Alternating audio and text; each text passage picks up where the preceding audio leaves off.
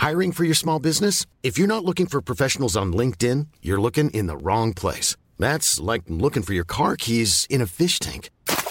LinkedIn helps you hire professionals you can't find anywhere else, even those who aren't actively searching for a new job but might be open to the perfect role. In a given month, over 70% of LinkedIn users don't even visit other leading job sites. So start looking in the right place. With LinkedIn, you can hire professionals like a professional. Post your free job on linkedin.com slash spoken today.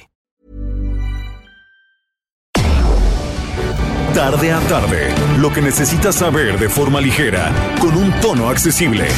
Solórzano, el referente informativo.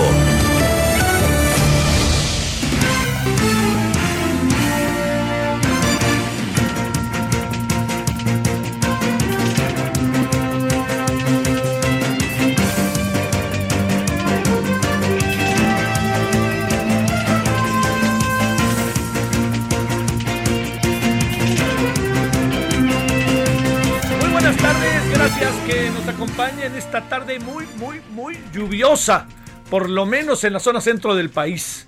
Hay muchos fenómenos meteorológicos que se están juntando, pero a ver, le diría eh, lluvia eh, desde anoche y lluvia a lo largo de la mañana en diferentes momentos y lluvia ahorita otra vez. Entonces, para que usted vaya, vaya, digo, y, sabe que el pronóstico es que no pare, sigue, sigue. Seguirán las lluvias en la zona centro. Les saludamos con mucho gusto 98.5 de FM Heraldo Radio. Gracias y gracias que está acompañándonos en todo el país.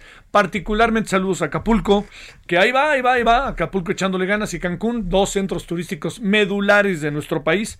Uno fundamentalmente nacional y el otro internacional y nacional. Bueno, aquí estamos agradeciéndole, reitero, su compañía. Y bueno, vamos con, con, con algunos asuntos. Primero, mire, no se dijo mucho sobre la salida del señor Seade, que no, ya no estará en la línea de quienes eventualmente podrían ser eh, presidentes de la Organización Mundial de Comercio.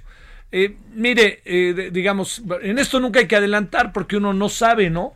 Yo le quiero decir que bajo mi impresión, más allá de que tenemos 80% seguro, ¿para qué andan hablando? Bueno, pero yo le voy a decir una cosa, la verdad que teníamos un extraordinario candidato.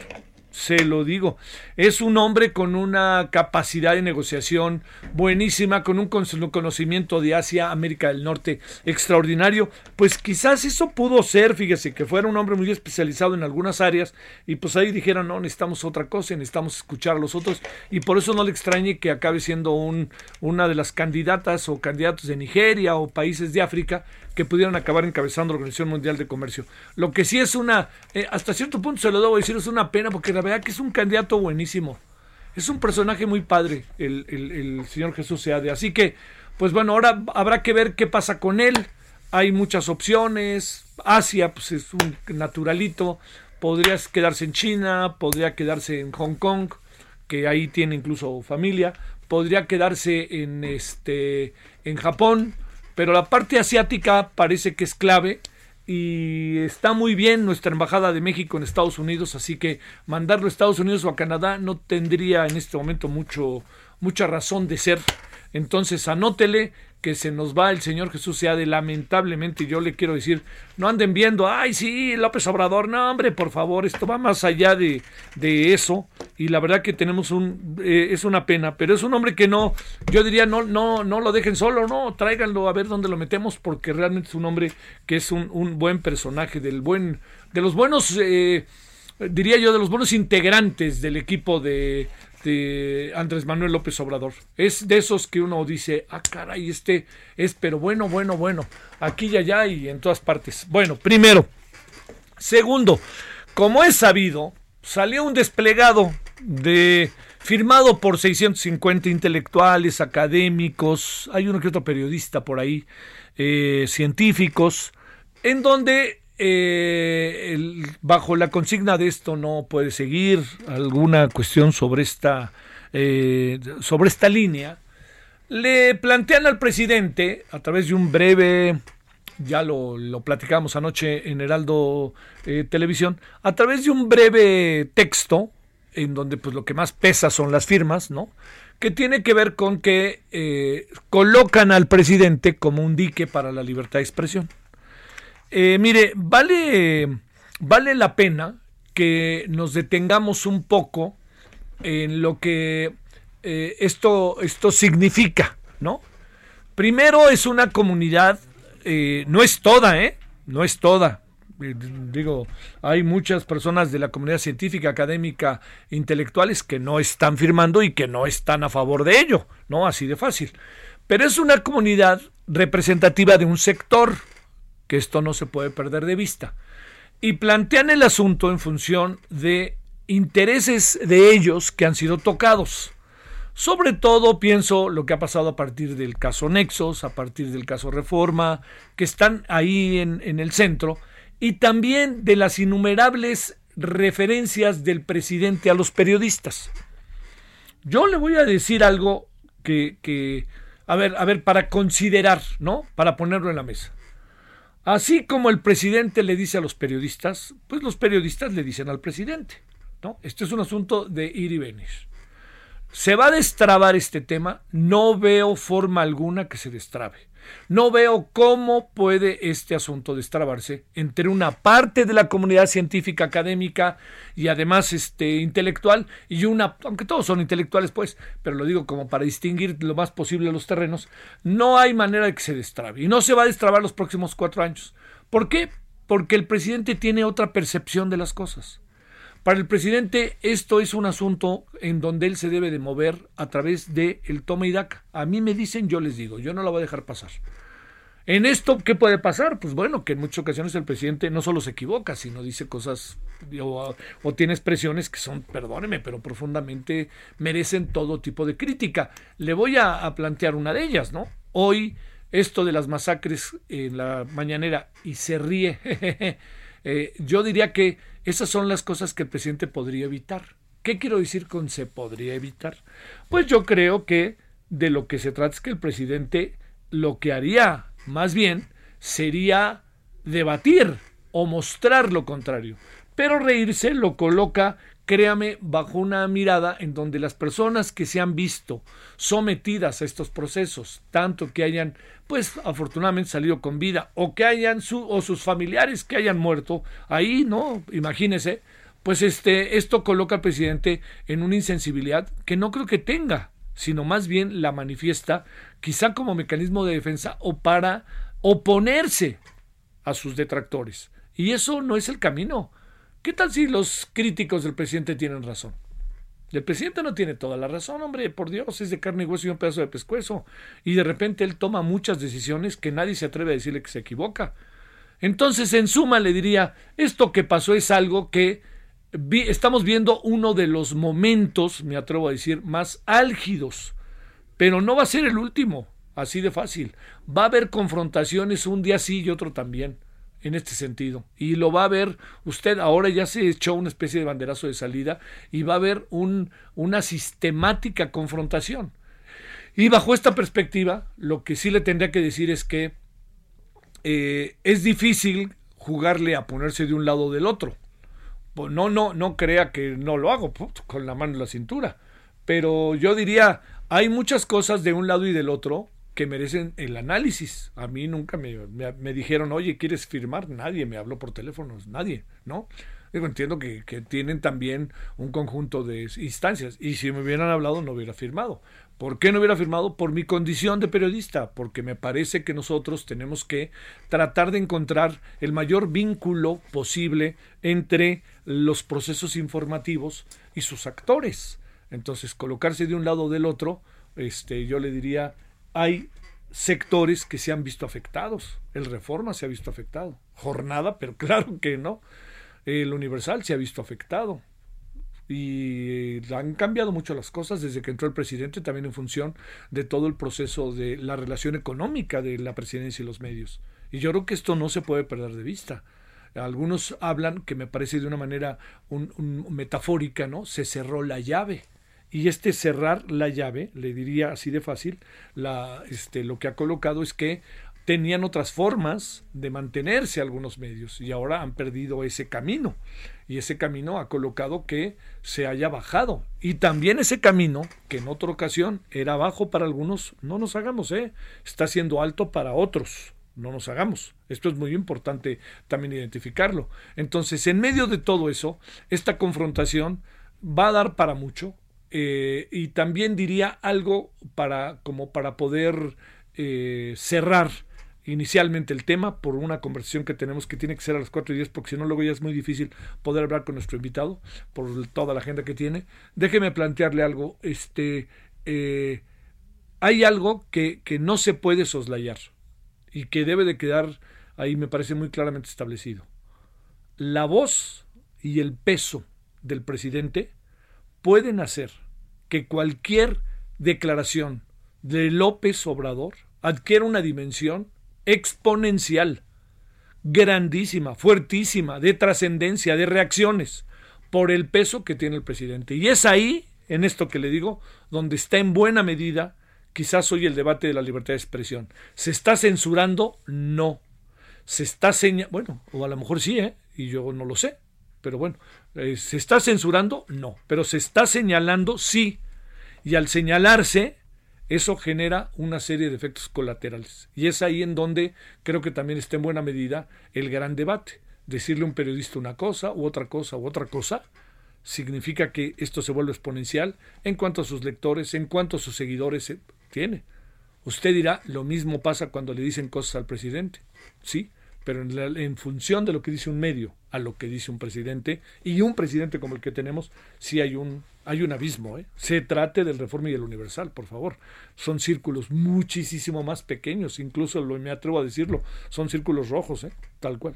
Bueno, todo esto se lo planteo porque es un asunto que ahí está, está entre nosotros, revisemos, analicemos, eh, eh, tratemos de entender lo mejor posible lo que pasa, entendamos que esta es una bronca que no va a parar, es una bronca que va a seguir a lo largo de cuatro años y que ojalá hubiera puntos que la destrabaran, pero no va a haber, no alcanzo a ver que haya puntos que la destraben, y más con la declaración del presidente hoy en la mañana porque el presidente también ahí creo que comete una este es que no sería horror porque no no no sería yo quien para decirlo pero pero comete una apreciación que no es tan debida no todo lo que hace el presidente es meterlo en el pasado pero él ya corre el tiempo y a él ya le están pasando lista. Entonces decir por qué no por qué no dijeron nada cuando estaban saqueando al país pues es lo mismo que alguien le puede decir, y porque usted no hace nada, señor presidente, ahora que estando las cosas como están y no está cambiando el orden de las cosas. todo eso es para que usted lo vea claramente lo que está en la mesa de un debate larguísimo. Pero también no perdamos de vista todo lo que diariamente se le dice al presidente. Yo no estoy tan seguro que sea el presidente más atacado en los últimos 100 años, perdóneme, yo no creo. Hoy hay redes, etcétera, pero Hemos visto historias, la historia que él también conoce lo dice, y no solamente es historia, muchas otras cosas más. Bueno, vámonos para empezar luego, luego, si le parece, con una entrevista que me insisten. ¿Qué? Ligado porque no hay Dalet. Ligado porque no hay Dalet, fue lo que me dijeron. ¿Sí? ¿Eso quiere decir que... ¿Sí puedo decirlo ahora o no? Sí. Bueno, ¿sí? Americanistas, ¿puedo decirlo ahora? Están nerviosos, ¿verdad? Están nerviosos. Porque viene JJ Macías, están nerviosos. 16 con 13 en la hora del centro. Le queremos agradecer a Luis Estrada Estrafón, director general de SPIN TCP, Taller de Comunicación Política, doctor en Ciencia Política por la Universidad de California, en esa muy atractiva ciudad que algunos dicen que es la colonia de los ricos de Tijuana, que se llama San Diego. ¿Cómo te va, mi querido Luis? Buenas tardes. ¿Qué tal, Javier? ¿Cómo te va? Muy buenas tardes. Pues digo, no creas que tuve mucho tiempo para disfrutarla, pero sí, sí es muy bonita, la verdad. sí, bueno, es un, es un lugar, como dice un amigo, muy para caminar, para correr, para andar en bici y para acostarse temprano, ¿verdad? Este, Oye, Luis, ¿cómo has estado? Muy bien, muchas gracias, Javier. Gracias por la invitación. Al contrario, eh, déjame plantearte un asunto primero algo que tengas eh, en, la mira respecto al sorteo de la Lotería Nacional, al sorteo del avión. ¿Qué ha pasado? ¿Cuáles son eh, esa numeralia que nos podría dar elementos? ¿Y qué piensas en función de lo que has estado investigando que el presidente haya anunciado este día que no, no, no terminará todo con el avión, sino que vienen otras, otros sorteos de bienes que han sido confiscados? Adelante, Luis. Mira, Javier, nosotros en, en SPIN hemos dado seguimiento, como sabes, a todas las conferencias del presidente López Obrador. Eh, es un fenómeno de comunicación porque nadie antes en la historia, en ningún país, había dado conferencias de prensa diarias y desde que el presidente López Obrador las da, tampoco nadie ha dicho, ah, mira, es una muy buena idea, vamos a darla. Creo que esa, esa, esa situación nos, nos eh, obligó desde un punto de vista de investigación académico a entender qué es lo que estaba pasando en las conferencias.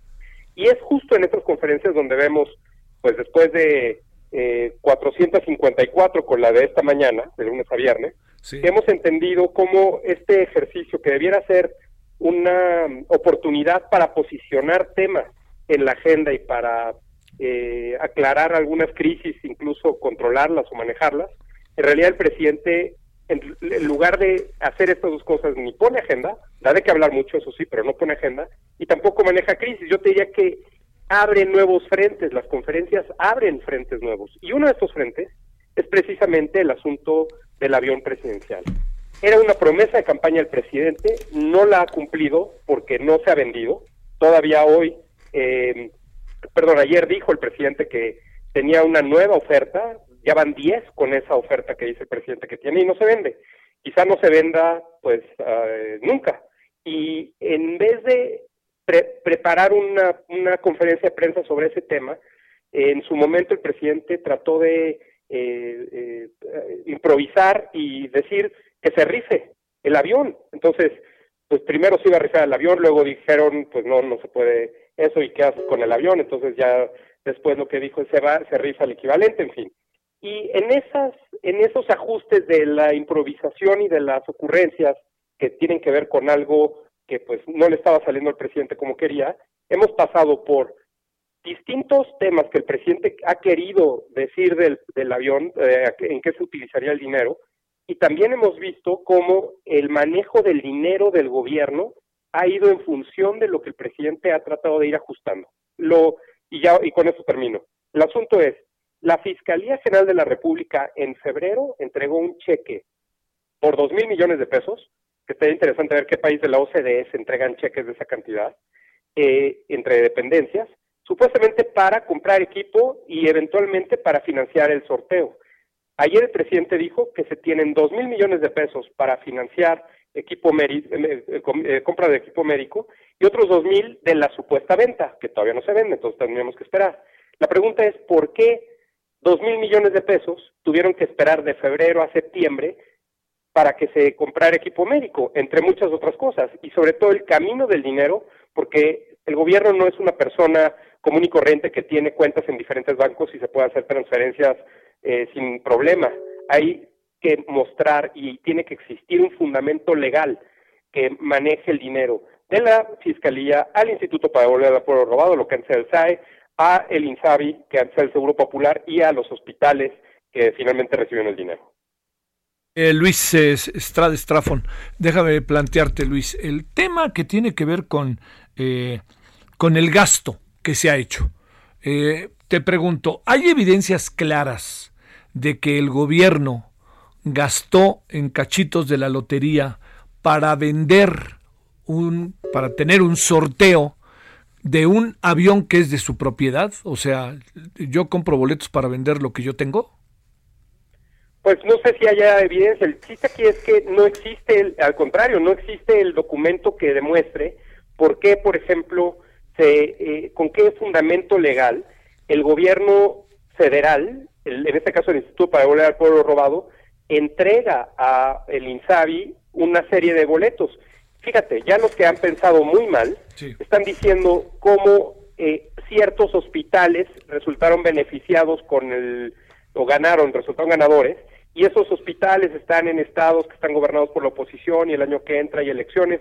O sea, tendría que haber por lo menos un documento que demuestre que en el hospital X se entregó una cantidad específica de boletos de tal número a tal número y que esos documentos existan con eh, pues no sé repito un fundamento legal que lo que lo demuestre. Pero en todo caso por qué hacer todo este camino eh, desviando todo este tiempo cuando pues el presidente ha, dicho se necesita urgentemente un sistema de salud que atienda no solo el problema de COVID, la pandemia, eh, rezagos en salud que todo mundo conocemos existen en este país. Sí. Eh, ¿Habremos gastado más en todo este proceso, incluso con pérdida de lo que vale el avión mismo?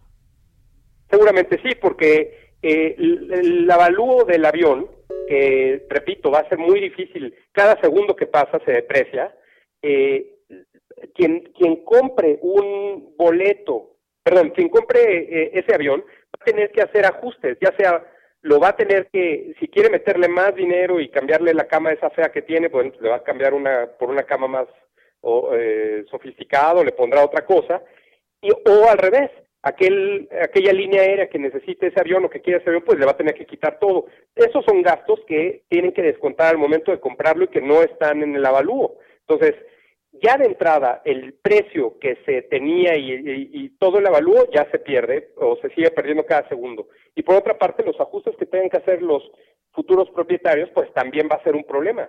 Si a eso le sumamos la venta de los boletos de la lotería que necesitan una, un porcentaje y que solo se vendió el 78% de los boletos, pues la verdad es que fue una cosa eh, innecesaria, que ni siquiera en términos de financiamiento o de autofinanciamiento fue exitoso. La lotería sabemos que está en problemas económicos desde hace muchos años y ni siquiera este sorteo fue autofinanciable, es decir, tendría que recurrir al dinero de la fiscalía, que pues aparte también tendremos que esperar a ver cómo se justifica que se puedan usar esos dos mil millones o esos 500 millones de, emergencia que pidieron, porque muchos de, de esos recursos, dinero, bienes, están en litigio. ¿Qué pasa si la fiscalía dispone de ellos? Todo eso se tiene que saber.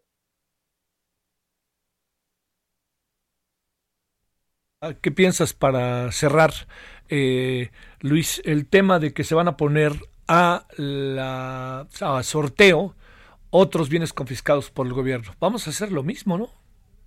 Pues sí, yo creo que va a ser lo mismo. Eh, hay que ver también, me parece que las subastas no han sido lo que el gobierno esperaba. En todos los casos han salido por debajo, prácticamente todos los casos han salido por debajo de lo que ellos esperaban eh, en términos de ventas y de recuperación del, de los decomisos y aseguramientos. Y creo que eh, el presidente solamente juega con esta idea de estar dando una eh, está generando una expectativa que luego no cumple o que es difícil de cumplir. Eh, el presidente es cierto, como decíamos, improvisa y genera algunas ocurrencias que pueden mantenerlo, como decimos, en boca de todos, pero no necesariamente hablando de las cosas o las cuestiones o los avances o los éxitos de su gobierno, que pues él denomina la cuarta transformación. Si eh, realmente el presidente quisiera eh, mostrar eh, avances de su gobierno, no estaría hablando de rifas, de decomisos, de joyas o de coches, que la verdad resultan irrelevantes para las urgencias que necesita el país. ¿Saldrá bien librado o no de este lance que trae contra 650 intelectuales académicos y especialistas, en fin, investigadores? Pues mira, fíjate que es interesante esa parte porque creo que lo único que hace eh, eh, el presidente es reforzar, por lo que hace este, este desplegado, es reforzar al presidente que va a seguir en lo mismo. El presidente, como Donald Trump en Estados Unidos, va a calificar siempre a la prensa seria como prensa falsa, o en este caso aquí en México, FIFI, eh, conservadora, neoliberal, y, esta cuestión de, como mencionabas, de presentarse como el presidente más atacado en la historia. Pues eso, como no se puede probar, y son de las cosas que nosotros hemos contado en las conferencias, van más de 33 mil afirmaciones no verdaderas que llevamos contadas solo en las conferencias del presidente López Obrador en 20 meses de gobierno. Eh, si comparamos con el Washington Post, eh, Donald Trump en casi cuatro años de gobierno lleva apenas 20 mil. Entonces, es, es una proporción eh, exagerada lo que hace el presidente todos los días en las conferencias, pero es parte de lo que este formato de conferencia le permite hacer. Cuando eh, hay estos debates, pues es justo lo que el presidente quiere. Quiere estar en medio del conflicto, generar polémica y así dar de qué hablar eh, y pues obviamente eh, con los calificativos que ha puesto el presidente, pues dividir y polarizar. Justo la fórmula de Donald Trump. Lo interesante va a ser ver cómo le va a Donald Trump en noviembre y ver si eso eh, le genera un ajuste al presidente López Obrador rumbo a las elecciones intermedias del año eh, que entra o simplemente se sigue con sus cálculos y vamos a ver si le alcanza. Mando un saludo, Luis, muchas gracias. ¿Cuántas conferencias de prensa lleva el presidente? Eh, de lunes a viernes, 454 con la de esta mañana. Y este, de verdades no, es decir, de, de, de frases, afirmaciones que ha hecho que no tienen que ver con la realidad o que han sido, no son comprobables, ¿traemos un número alto? Estamos actualizando, pero van más de 33 mil. Tenemos que checar esta semana cómo le fue. Sí, pero, pero no voltea el presidente a ver esto. No, no, no, no parece que reparen esto, ¿verdad? No, al contrario, es la esencia. Yo te diría, en promedio dice 74 por conferencia. Si las conferencias duran eh, en promedio dos horas, dos horas, 120 minutos, estamos y no todo el tiempo habla el presidente, pues entonces estamos hablando que dice prácticamente una por minuto. No se acuse de recibo, ¿verdad? No. Bueno. Luis, te mando un saludo, muchas gracias. Al contrario, Javier, muchas gracias por la invitación. Muy buenas tardes. Luis Estrada Estrafón, quien es director general de SPIN TCP, Taller de Comunicación Política, doctor en Ciencia Política por la Universidad de California, allá en el puerto de San Diego. Vámonos a las 16.25 en la hora del centro. ¿Dónde andas, Paris Salazar? Buenas tardes, Javier, amigos, amigos de Aldo de México. Y es que esta mañana, en la conferencia matutina de Palacio Nacional, se presentó el informe mensual de la incidencia delictiva y el secretario de Seguridad Ciudadana, de Seguridad Pública y Protección Ciudadana, Alfonso Durazo, aseguró que el delito de homicidio doloso en México disminuyó 0.46% en agosto de 2020 con respecto al mes anterior. Y es que en julio de 2020 se recontabilizaron 2.987 homicidios dolosos, mientras que en agosto bajó a 2.973, es decir, 14 víctimas menos. Expuso que el delito de homicidio doloso disminuyó en 21 entidades eh, y aumentó en otras 11 entre los que destacó que disminuyó está Tlaxcala con 34%, Baja California Sur con 32%, Guerrero 23%, Puebla y Veracruz con 20%. Pero también dijo que en Guanajuato, tras la detención del líder del cártel de Santa Rosa de Lima, José Antonio Yepes El Marro, el homicidio doloso tuvo una baja en la entidad del 19%, pero esto no los lleva a cantar victoria. También dijo que el delito de robo de vehículo bajó 3.4%. Y bueno, también habló de otras acciones que se realizaron en materia de seguridad, por ejemplo, en delitos cibernéticos, dijo que se logró inhabilitar 400 sitios web apócrifos que principalmente usurpaban la identidad del Banco del Bienestar y de la Secretaría de Bienestar para el robo de datos personales. Y también se realizaron investigaciones de delitos cibernéticos. Eso fue lo que dijo el secretario, quien dijo que ya las cifras permiten revelar un un leve descenso de la incidencia delictiva en el país, Javier.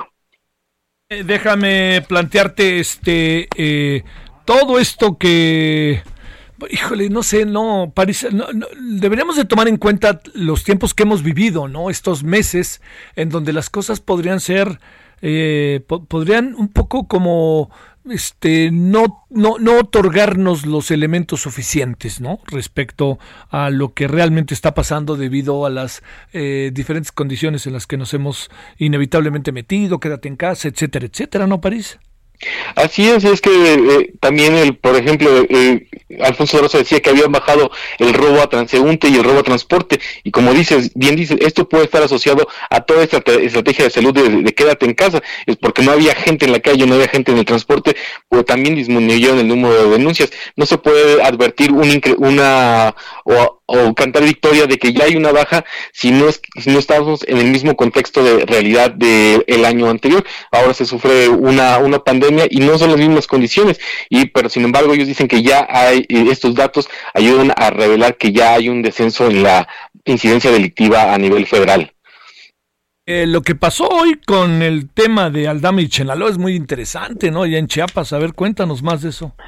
Así es, Javier, y es que esta mañana el secretario, subsecretario de, Derechos Humanos, Alejandro Encinas, informó sobre este conflicto ya añejo entre los municipios de Aldama y Chenaló, una disputa por 59 hectáreas entre estos municipios, en la cual ha dejado ya varios muertos y heridos, y bueno, ya se había, meses antes se había llegado, ya hace un año, se había, en junio del 2019, se había logrado un acuerdo de paz, un, de no agresión entre ambas poblaciones. Sin embargo, las eh, el conflicto se volvió a desatar. Y ahora dice el secretario de subsecretario Encinas que ya hay un acuerdo eh, un, acuerdo técnico para repartir esas 59 hectáreas. 32 serían para el municipio de Aldama y 27 serían para el municipio de Chenaló. Los comuneros del municipio de Aldama ya aceptaron esta propuesta de, quedarse con estas 32 eh, hectáreas y solamente falta que los comuneros de Chinaló acepten esta, esta propuesta y así podrán poder eh, ponerle fin a este conflicto. Y el presidente López Obrador hizo un llamado a ambas partes, a, ambas comunidades de los municipios, a, alcanzar la conciliación y por fin se ponga eh, la paz de por medio y se termine con la violencia en esta entidad chapaneca un hito histórico todo eso, ¿sabes por qué? Porque lo que queda muy claro es que este es un conflicto de décadas, de siglo, y ponerse de acuerdo, ay, hijo, va a abrir una posibilidad muy grande para que podamos en este momento eh, terminar con un foco de, de tensión que en cualquier momento puede desatarse la violencia, ¿no?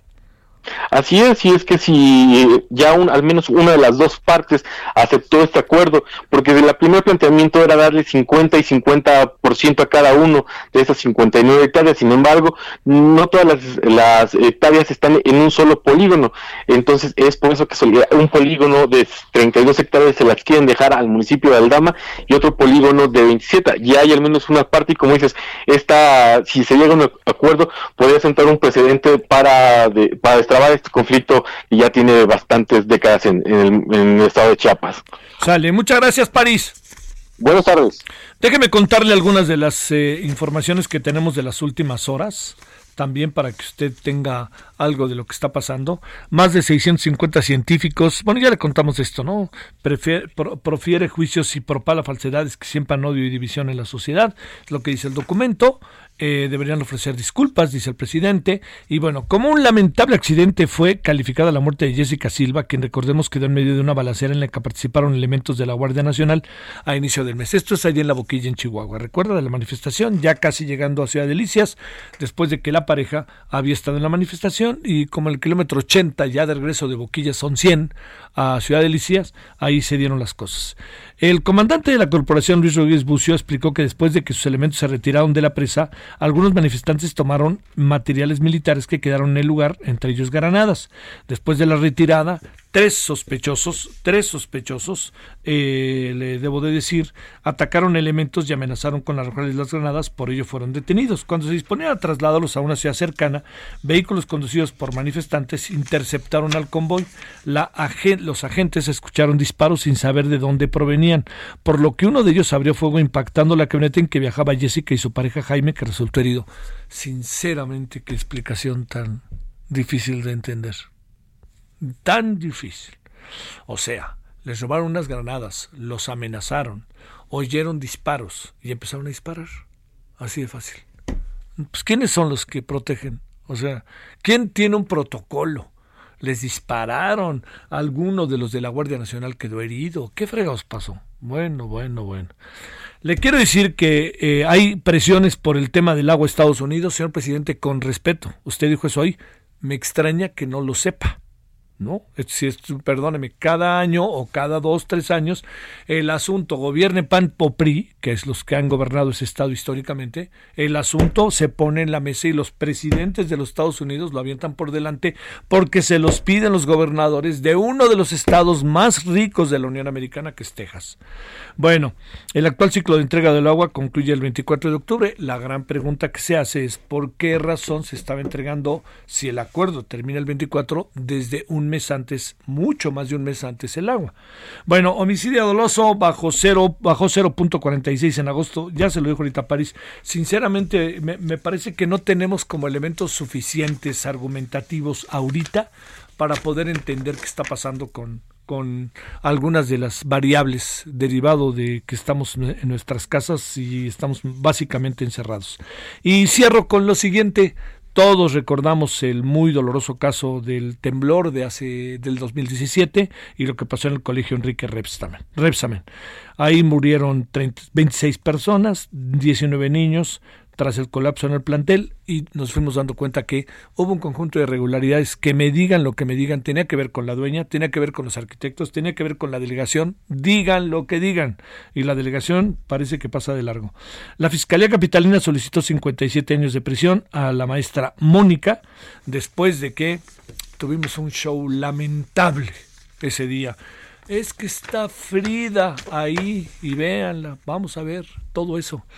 Y bueno, el propio secretario de Educación dijo, ¿de dónde sacaron esto? No hay nadie que se llame ahí, que esté bajo... Pero eso sí, la, la gente de, de la empresa de Avenida Chapultepec hizo un show en medio del drama y la tragedia, pues como de seis, siete horas. Y a la reportera la premiaron, ahora es conductora del noticiero de la mañana. Bueno, vámonos a las 16.34 en la hora del centro. Oiga, ha pasado que estos días eh, ha aparecido un tema ahí que se llama Trump contra el TikTok.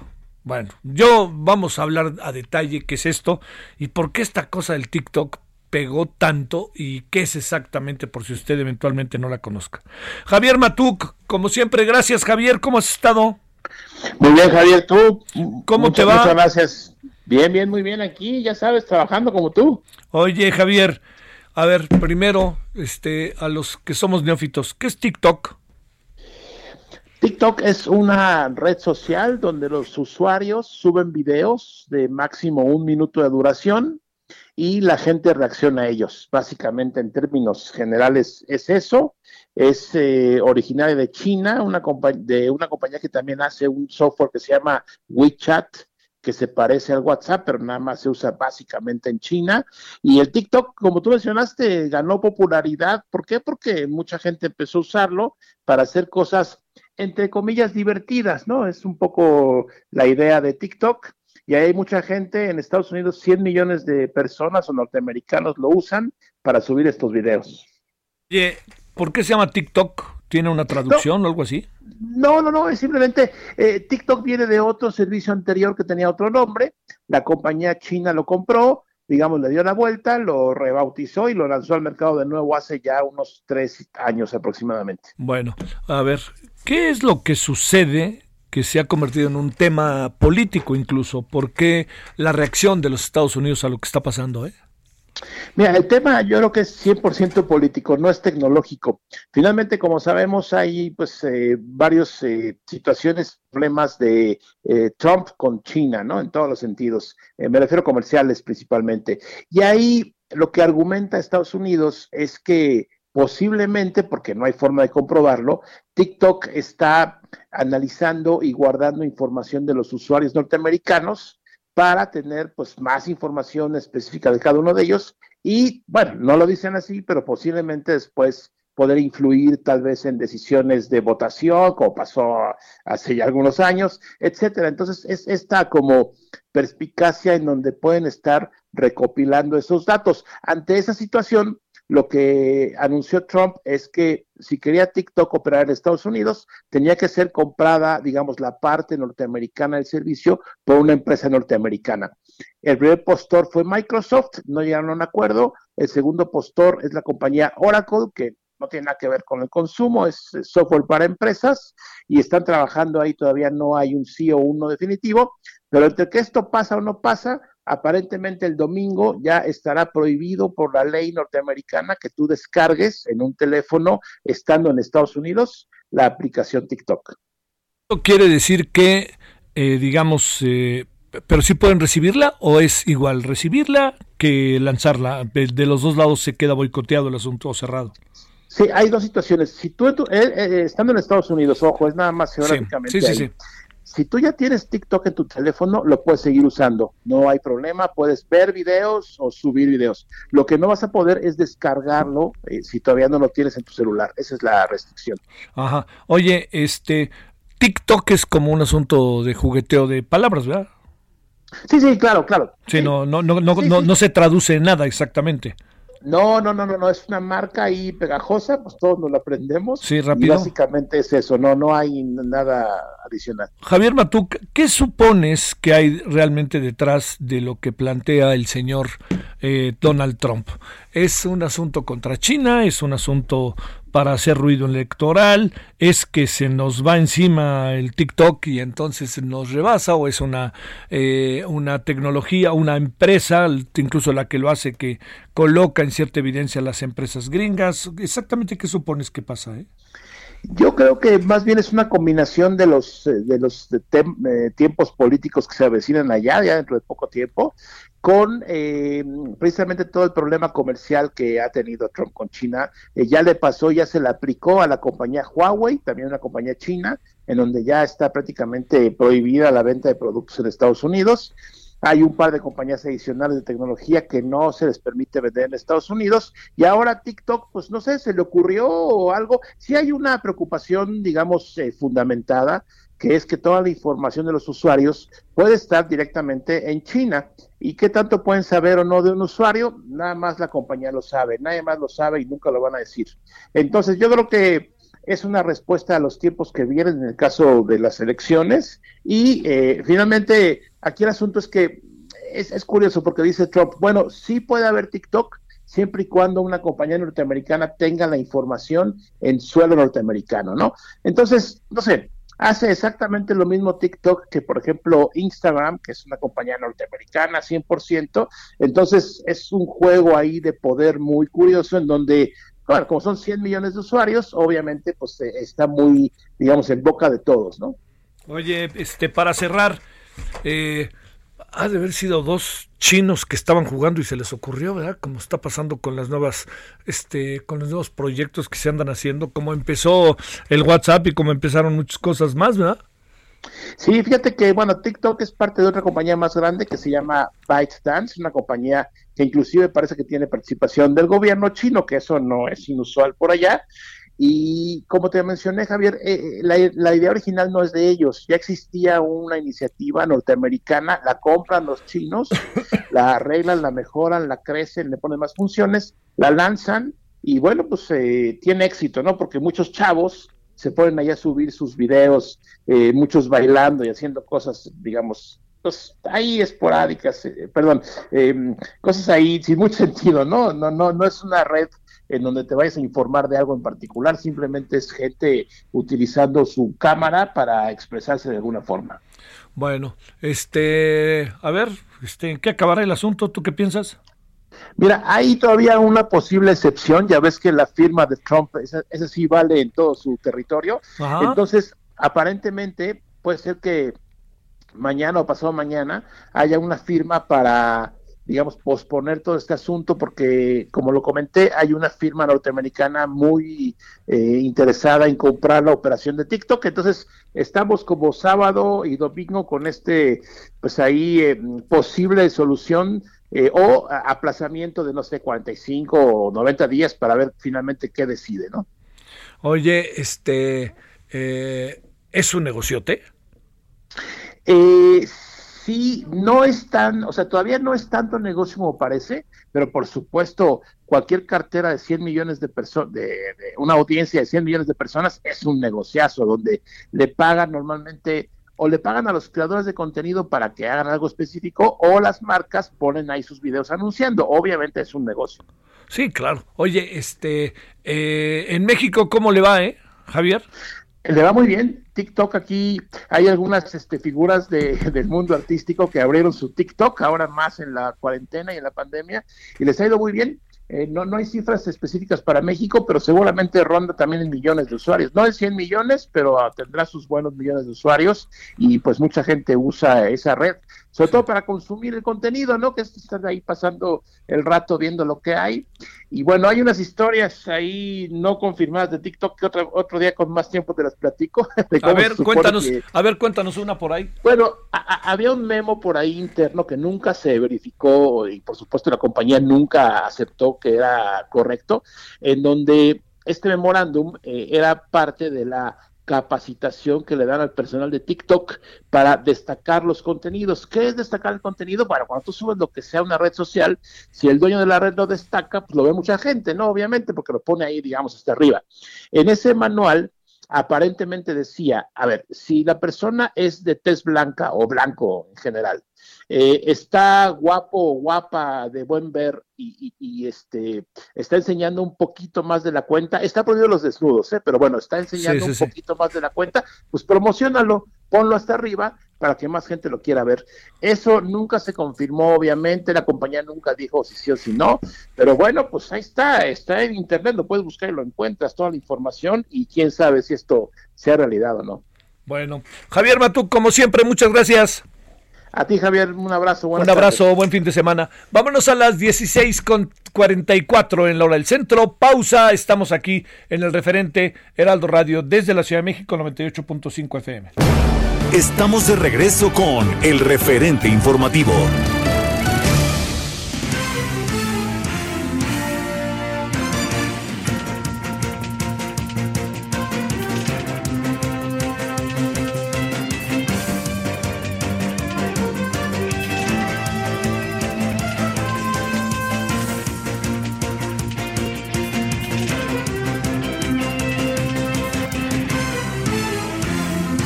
Vámonos a las 16.48 en este día que es 18 de septiembre del 2020. Gracias que sigue con nosotros aquí en Heraldo Radio.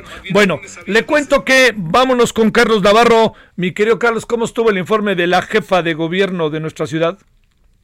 Buenas tardes, Javier. Te saludo con gusto a ti al auditorio. Bien, la jefa de gobierno rindió cuentas ayer de en su segundo año de labores la mandataria capitalina destacó principalmente los logros en materia de seguridad en delitos como el homicidio doloso, delitos de alto impacto, robo con violencia de vehículos, robo con violencia en la vía pública, fueron de los delitos que destacó en los que habían disminuido. Y después de, ah, de haber rendido cuentas ayer, eh, un poco atípico, porque en esta ocasión por primera vez desde 1997 que hay elecciones en la Ciudad de México, el titular del Ejecutivo local no acudió al Congreso capitalino a rendir las cuentas frente a los diputados por las obvias circunstancias que estamos atravesando en medio de la emergencia sanitaria por COVID.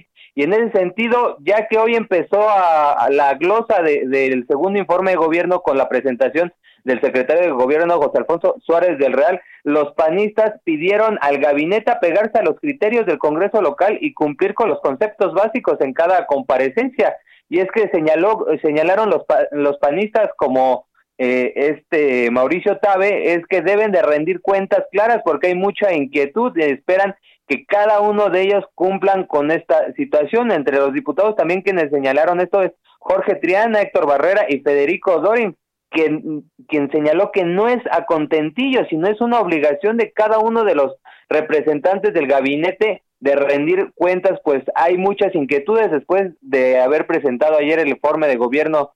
Dicen, hay muchas inquietudes, Javier.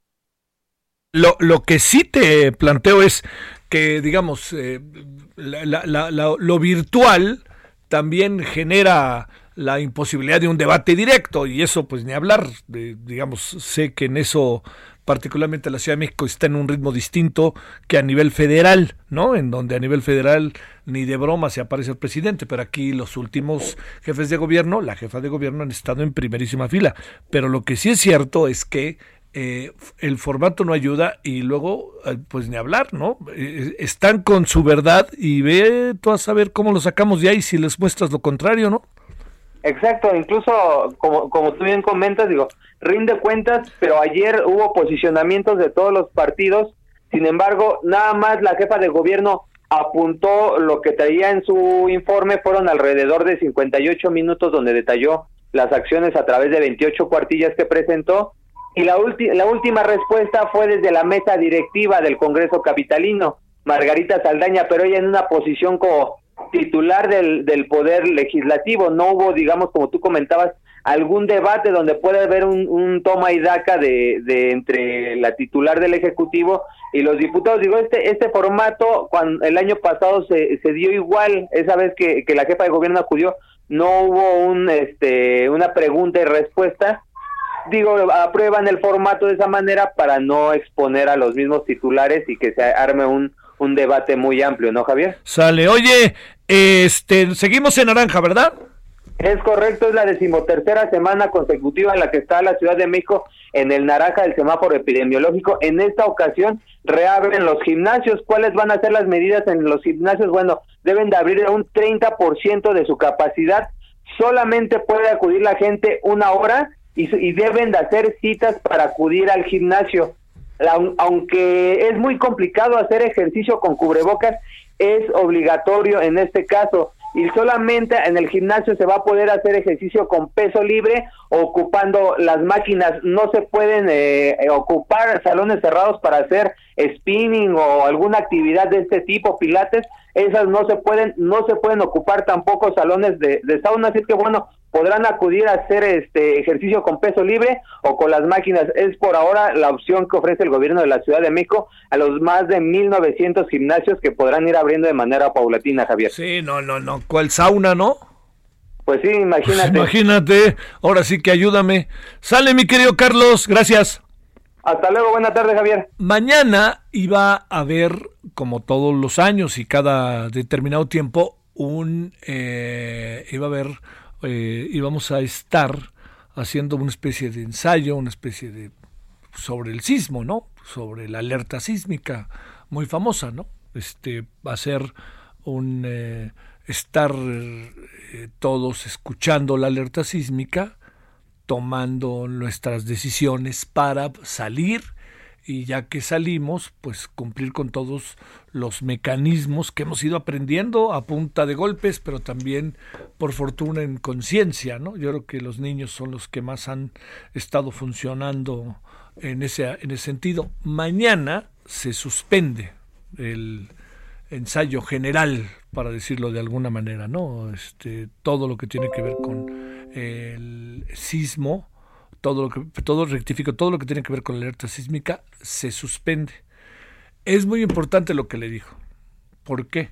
Porque todos sabemos que desde el 2018, la fecha de mañana, llevamos efecto un alerta sísmica. Y entonces todos sabemos que es un ensayo, sabemos que estamos buscando la manera de poder aprender lo mejor posible y actuar de la mejor manera posible. Todo esto, ¿por qué se lo cuento? Porque si mañana usted Ojo, si nosotros todos escuchamos la alerta sísmica, es que va a temblar. Que quede claro, ¿no? No se vaya con la finta de no, no, estamos aquí nomás viendo si va, estamos para ver, para, para aprender qué hacer. No, no, no, no hay para aprender qué hacer. Ojo con eso, ¿eh? Bueno, vamos a la pausa y estamos de vuelta en este viernes.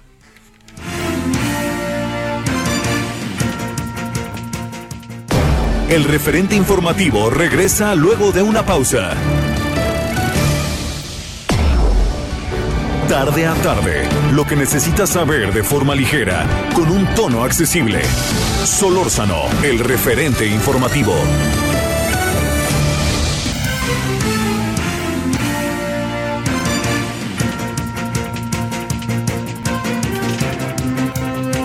Diecisiete horas en la hora del centro.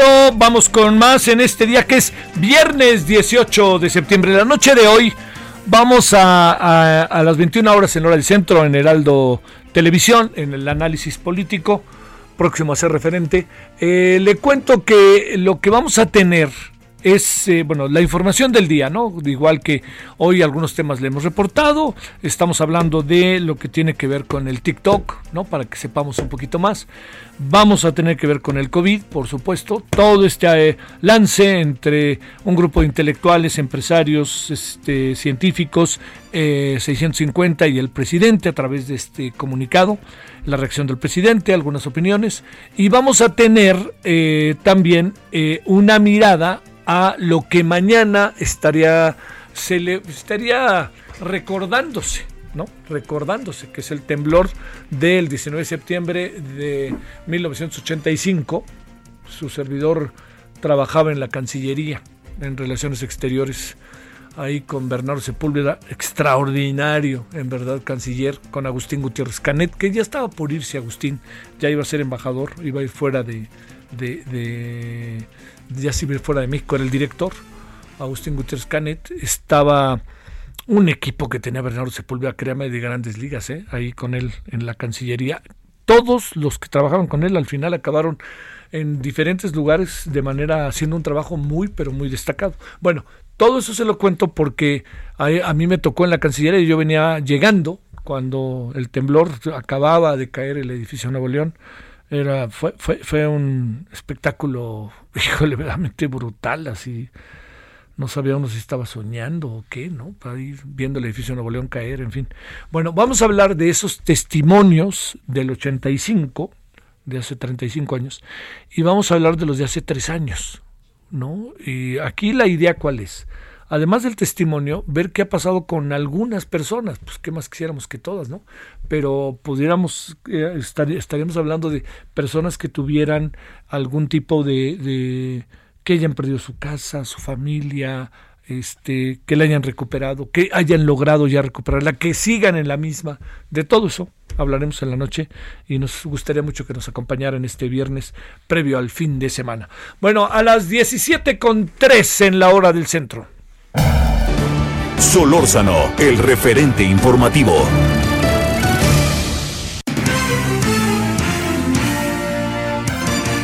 El tema de Chihuahua no para, ¿eh? El de la presa La Boquilla, yo diría que todo lo contrario. Y si no, vamos a escuchar a Federico Guevara para que todavía tengamos más elementos para ello. Federico, te saludo con gusto. ¿Cómo has estado? Muy buenas tardes, Javier. Perfectamente. Luego de que el presidente Andrés Manuel López Obrador afirmara que se continuará pagando el adeudo de de agua y que va a ser antes del mes de octubre. Este anuncio generó que los productores agrícolas decidieran hacer mayor presión y decidieron bloquear las vías del ferrocarril y con esto se paraliza el tránsito de productos que van rumbo a los Estados Unidos, principalmente aparte de los, alimentos, eh, principalmente automóviles ya ensamblados que utilizan esta ruta rumbo a Ciudad Juárez para que sean enviados a los Estados Unidos. Pues esto ha generado mucha atención. Eh, el anuncio también de Conagua, que fue claro el día de hoy y muy conciso en torno al problema del huachicoleo, es decir, productores que se roban el agua, ya lo tipificaron como huachicoleo, agua chicoleo, sería, diría yo. Esto en torno a la preocupación expresada por el gobernador, porque hay un estira y una floja, no hay diálogo, ese es el gran problema que se tiene aquí en Chihuahua, no existe el diálogo, pero por un lado el gobernador dice yo ya pagué el agua, y por el otro, la federación, a través de Conagua, dice, me deben todavía, y de la presa Boquilla me deben un 9.5% de agua. Esto ha generado una movilización.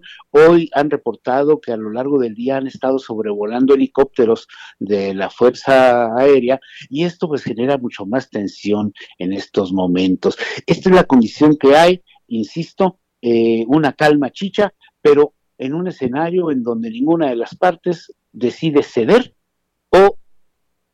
iniciar un diálogo real. Oye, a ver, en esa óptica local, te diría Federico, en eso que estás tú ahí viendo, hoy se ha dado una explicación respecto a la muerte de la mujer eh, Yasmín y de el motivo por el cual fue lesionado su, fue lesionada su pareja. Y lo que plantean es que fue un lamentable incidente, que los eh, de la Guardia Nacional se habían robado algunas, este, la gente se había robado algunas granadas, que oyeron disparos y que por eso dispararon. ¿Podemos creer esta versión o, qué versión corre entre ustedes como para tratar de constatar lo que pudo haber pasado, más allá de la versión de la Guardia Nacional, que supongo que tendrá matices, ¿no? Claro, infinidad de ellos. Pero hay un tema muy específico. Hay tres jóvenes detenidos por los elementos de la Guardia Nacional que portaban granadas. Aquí las autoridades, incluso el Congreso hizo el día de ayer un exhorto para que dejaran libres a estos jóvenes. lógico, es imposible porque hay una violación crasa a la ley de armas de fuego y de uso del ejército. El problema aquí es que aún el día de hoy aún no se han no se le ha tomado declaración a todos los presuntos 13 miembros de la Guardia Nacional que están detenidos. No ha habido una, insisto, una comunicación que fluya y esto lo que genera es dimes y diretes, mucha especulación en torno a, pero sin ningún elemento sólido que nos pueda permitir emitir, pues aunque sea un juicio. ¿Sí me explico? Entonces, ¿Creemos la versión de, la, de que dio la Guardia Nacional sobre lo que pasó, que fue un lamentable accidente? Yo lo dudaría porque se dice que una sola persona fue la que disparó y muchos aseguran que hay fuego cruzado y hay fuego por, por los tres, tres ángulos de la camioneta en la, que, en la que se transportaban este matrimonio. Así es que yo creo que esas son una de las cosas, una de las incógnitas que no han querido esclarecer. Oye, está bien, digo, ni hablar, pues es la versión que empieza a, acabar. Eh, cuando digo ni hablar, pues digo, pues si esas son las versiones que se, se contrastan claramente. A ver, una última pregunta, Federico. Este, la mujer recibió, según la información que ya empieza a hacer, en esto sí parece de consenso, cinco balazos en la espalda. Exactamente. Y el, el, esposo recibe tres, dos por la espalda y tres por un costado. Eso es lo que llama la pues atención. sí, pues sí. Pues sí, es, con eso ya empezamos a dudar. A dudar, exactamente. Saludos. Bueno, ¿va a haber manifestaciones el fin de semana o no? Supongo que sí. Yo creo que sí. Y el detonante está ahí. Solo falta que alguien lo active. ¿eh? Así de crítico está la situación. ¿Cómo anda la popularidad del gobernador? Pues Baja. Muy baja. ¿Cómo anda la popularidad del presidente? Más baja. Pues bueno. Te mando un saludo, Federico. Gracias, Javier. Buenas, buenas tardes, gracias. Ahora a las 17 con 8 en la hora del centro. Solórzano, el referente informativo. Bueno, ahí hay un problema claro, ¿no? En Chihuahua. Y fíjese que a lo mejor no hemos tenido la la, la, la, mirada, el objetivo, colocado el radar de cosas que andan pasando en la ciudad, eh, bueno, en Michoacán y en la ciudad de Uruapan, sobre todo con algunos este, normalistas. Charva, Lucio, cuéntanos qué pasa por allá, porque no es la primera vez que nos vas a reportar que algo anda pasando en esta zona. Adelante. ¿Qué tal, Javier? Buenas tardes. Pues hoy se cumplen dos días de bloqueo en las vías férreas en los municipios de Uruapan y Arteaga, lo cual ya generó una pérdida económica cercana a los 100 millones de pesos, así lo advirtió la Asociación de Industriales del Estado de Michoacán. Eh, hoy, eh, pues normalistas egresados protestan con un bloqueo en la red ferroviaria que atraviesa a la localidad de Calzoncil y tienen una segunda toma en la comunidad de La Vinata, en el municipio de Arteaga. Esta eh, movilización de normalistas egresados ha dejado 24 trenes afectados y 1.930 vehículos varados con mercancía diversa que tiene como destino tiendas de autoservicios también está varado combustible eh, pesado que no ha podido salir a la refinería de Tula. También ha generado acumulamiento de contenedores en el puerto y afectaciones a Pemex. Las pérdidas, como te comenté, en estos dos días de bloqueo ascienden a los 100 millones de pesos, lo que a su vez pues, va a generar un sobrecosto en bienes y servicios que eh, será el consumidor final quien terminará pagando las consecuencias de estos actos de los normalistas. Es mi reporte. ¿Cuánto, ¿Cuánto tiempo lleva todos estos bloqueos? ¿Ya llevan que cuántos días para ser preciso? Bueno, consecutivos llevan dos días, inició el día de ayer, después la noche se retiraron y hoy desde temprana hora volvieron a, eh, a colocarse sobre las vías férreas en estos dos mismos tramos, pero estamos hablando de que en todo lo que va del año han sido 24 bloqueos que han realizado eh, tanto estudiantes normalistas como egresados y también integrantes de la, de la gente en Michoacán. Déjame plantearte, este Charbel, las cosas eh, no tienen para cuándo resolverse, pregunto. Pues lo que están solicitando es eh, que se les entreguen, se les asignen las, las plazas docentes automáticas. Sí, pues va a estar difícil eso. Sin embargo, pues esta es una decisión que tendrá que tomar el gobierno federal, no corresponde al gobierno estatal el, otorgamiento de estas de estas plazas y es por eso que en esta ocasión no ha intervenido la policía de Michoacán ya que pues son vías de comunicación federales en las que tendrá que intervenir pues corporaciones de seguridad de la federación. Sí, puf. Bueno, Charbel, te mando saludos allá hasta Michoacán. Muy buenas tardes. Seguimos pendientes. Gracias. Ahora a las 17 con 11 en la hora del centro. Bueno, vámonos ahora hasta Aguascalientes. Herbert Escalante, cuéntanos, Herbert. Aquí estamos en Yucatán, Javier. Eh, oye, oye, me perdóname, pues además con el nombre, ahora sí que el que la regó fui yo. No sé por qué pensé en Aguascalientes, ahora sí que la regué gacho. Perdóname, estaba pensando en un asunto ahí que hubo una reunión hoy de turismo. Perdón. Vámonos contigo hasta Yucatán, adelante. Bueno, te comento, Javier, el, joven Marvin Jiménez Madrigal fue arrollado por una patrulla de la Secretaría de Seguridad Pública el domingo pasado y lamentablemente ayer falleció en el Hospital Orán, eh, por lo que esta mañana su familia bloqueó la carretera Mérida-Tiscocop en señal de protesta, exigen justicia. Su madre, María Santos Madrigal Sánchez, recriminó que, bueno, dejaron tirado a, su hijo en el hospital, que lo estaban reportando como persona desconocida, a pesar de que ya había reportado ella el caso. Junto con otros familiares cerraron la mencionada vía, provocando un importante congestionamiento vial, mientras que elementos policíacos trataban de convencerlos de que se retiraran.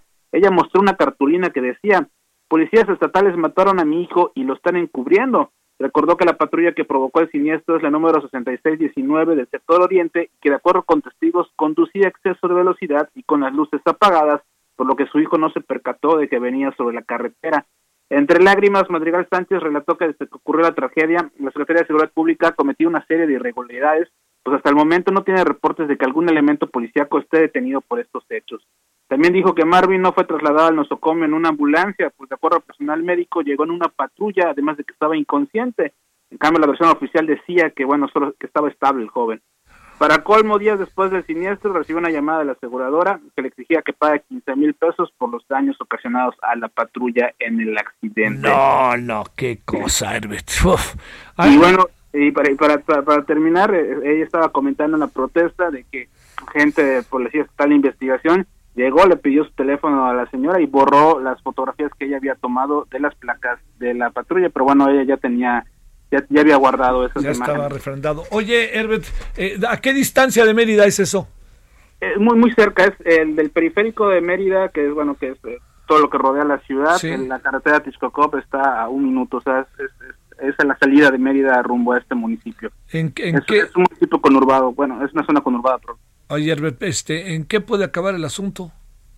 Pues bueno, el, el- la protesta se realizó muy temprana hora y llegó un comandante de la Secretaría de Seguridad Pública que logró convencer a la señora para que se trasladen a la, a la Fiscalía General del Estado para revisar la carpeta de investigación. Suponemos que la protesta no tardó mucho porque, bueno, también está el trámite de la entrega del cadáver y demás, ¿no? Se trata de una persona de, A ver, No. una, una persona de... de escasos recursos, perdón. Sí. Entonces, eh, y, y la, y la persona que falleció eh, era una persona con discapacidad, entonces nos imaginamos que por la cuestión de los trámites, todo lo que tiene que ver con eso, la protesta no continuó. Obviamente vamos a dar un seguimiento de este caso, porque en una primera instancia, como te comentaba, la policía el domingo que ocurrió, en la tarde, el, el- los hechos ocurrieron en la madrugada del domingo y hasta en la tarde la policía dijo que, que esta persona estaba, estaba estable, pero bueno, lamentablemente falleció. En el fondo escondieron una tras otra tras otra, ¿no?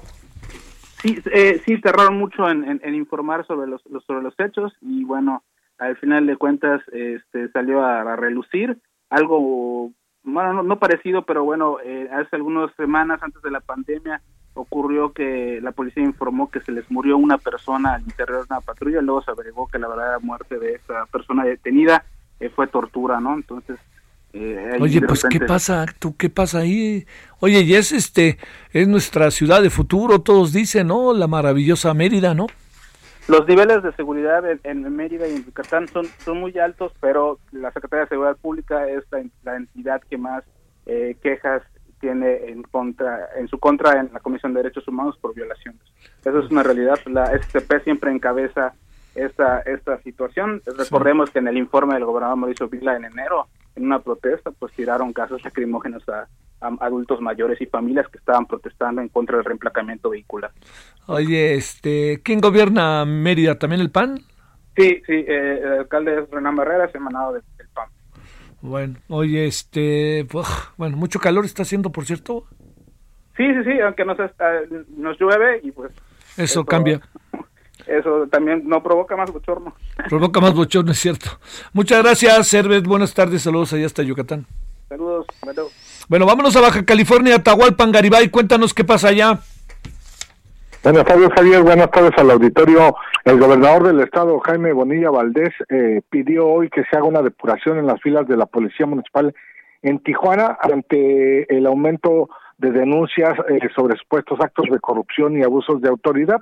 En su conferencia matutina, el mandatario emanado de Morena dijo que no por tratarse eh, el gobernante de Tijuana o el gobierno de Tijuana del mismo partido, es decir, de Morena, se van a tolerar eh, este tipo de actos eh, de colusión con eh, los criminales.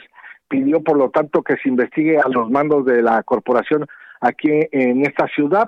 Él mostró un video y un audio donde policías municipales eh, de diciembre de 2019 señalaban que se les ordenaba liberar a personas que habían sido detenidas con droga. Este audio ya había circulado en redes, pero hoy el gobernador lo transmite en su videoconferencia matutina y además eh, señala que eh, Tijuana es el primer lugar con homicidios en la entidad. El 70% de los homicidios que ocurren en Baja California se cometen en Tijuana y el gobernador considera que esto se debe a que hay colusión por parte de los elementos eh, policíacos de eh, Tijuana con actividades eh, criminales, pero la estadística establece que en Tijuana va a, a la baja los homicidios dolosos, los homicidios con violencia.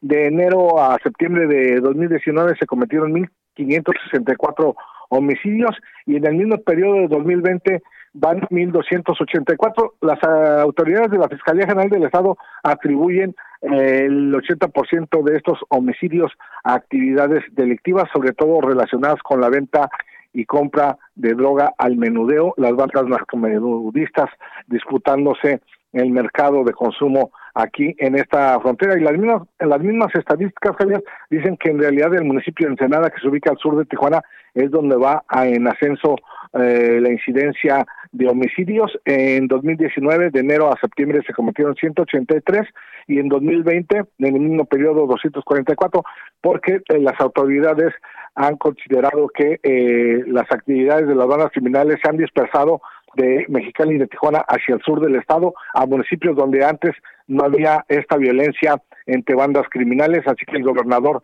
pide que se investiguen estos señalamientos y pide una depuración de los mandos y de la Policía Municipal en Tijuana.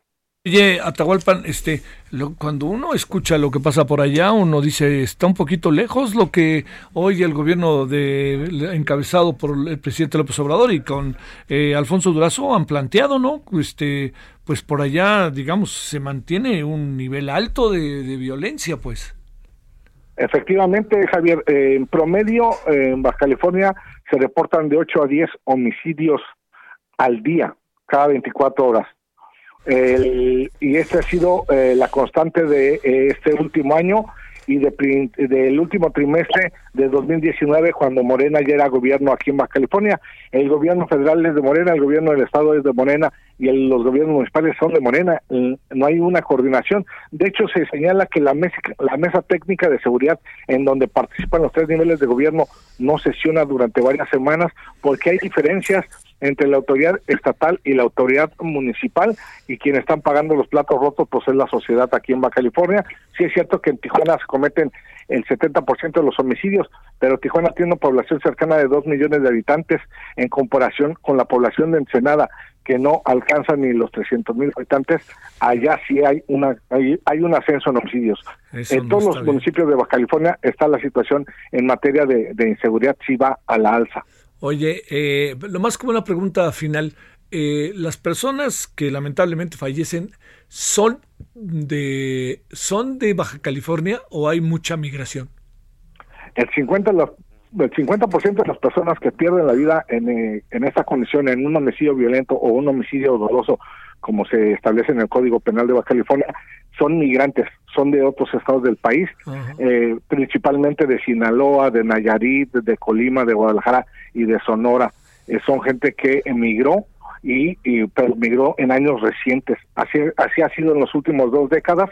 El 50% de las víctimas de la ola de violencia son de eh, migrantes o emigrantes de estados donde también hay un gran problema de pobreza, pero también un gran problema de actividad delictiva. Saludos a Tahualpan, buenas tardes. Un saludo, Javier. Bueno, allá de Baja California bajamos ahí por el Pacífico y nos vamos a Guerrero. ¿Qué me cuentas, Alfonso Juárez? ¿Qué hay por allá? ¿Qué tal, Javier? Eh, pues mira, fíjate que acá el narco se infiltró en la normal rural Raúl Isidro Burgos de Ayotzinapa. Esto lo aseguró el ex líder del Comité Estudiantil de la Normal, Omar García. Cabe mencionar, Javier, que el movimiento estudiantil omitió dicha información al inicio de la investigación sobre la desaparición forzada de 43 estudiantes en Iguala en 2014 para evitar la criminalización de los normalistas. ¿Qué publicó Omar García? Dice en su muro, al ser Ayotzinapa territorio en disputa o por lo menos del estar localizado en Tixla Guerrero, lugar que desde hace casi una década se viene disputando los ardillos y los rojos. ¿Quiénes son ellos? Un, grupos criminales que se disputan el control del narco. Dice, ¿por qué descartar que se hayan infiltrado los narcos en la escuela? Escribió Omar García en un texto publicado en su muro en Facebook la noche de ayer. el sobreviviente de la noche de Iguala, refiere en un capítulo muy importante de la historia de la normal, del que hasta ahora no se había eh, abundado públicamente. Escribe, tomemos en cuenta que en 2012 fueron expulsados por acuerdo de asamblea algunos estudiantes eh, al ser descubiertos distribuyendo droga, marihuana y coca, se refiere a la cocaína, y que tras ser expulsados ingresaron a la normal acompañados de sus amiguitos sicarios y le propinaron una golpiza a dos de los principales dirigentes del comité estudiantil. Omar García adelantó eh, que está en el proceso de escribir un libro sobre su estancia en la normal rural de Ayotzinapa y lo sucedido la noche del 26 de septiembre de 2014 allá en Iguala, en lo que también habrá de plantear la necesidad de analizar los métodos y formas de lucha de quienes forman parte del plantel educativo. La declaración del ex líder estudiantil, quien en realidad responde al nombre de Manuel Velázquez, se da luego de que fuera acusado por la Coordinadora Nacional de Egresados de Ayotzinapa de lucrar con dicha tragedia. ¿Cómo es la situación a ocho días de cumplirse cuatro años de la tragedia de Ayotzinapa, Javier? Oy, oy, oy, oy, oy. ¿Cómo la ves tú, eh? O sea, estando pues allá adentro.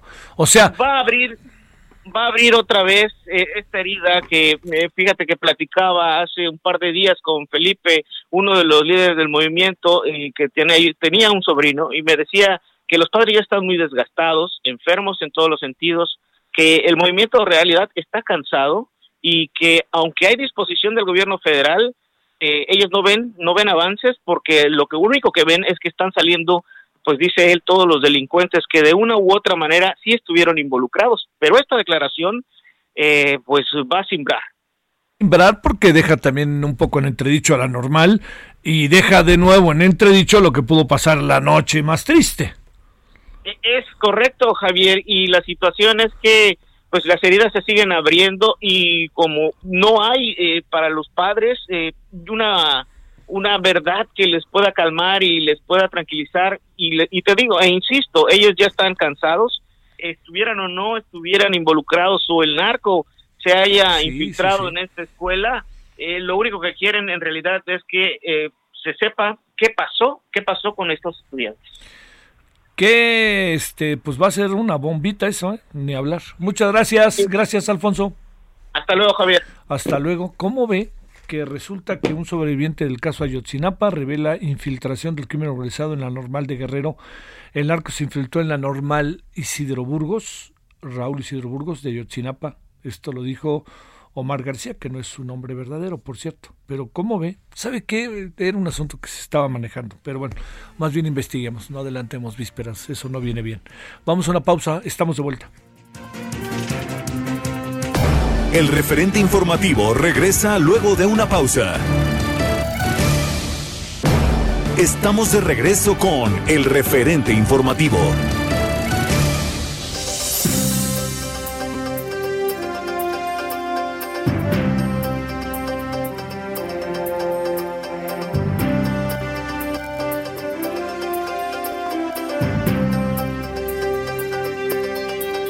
Bueno, 17 con 30 en la hora del centro. Entramos a la media hora final. Hay muchos asuntos todavía y más los que tenemos esta noche.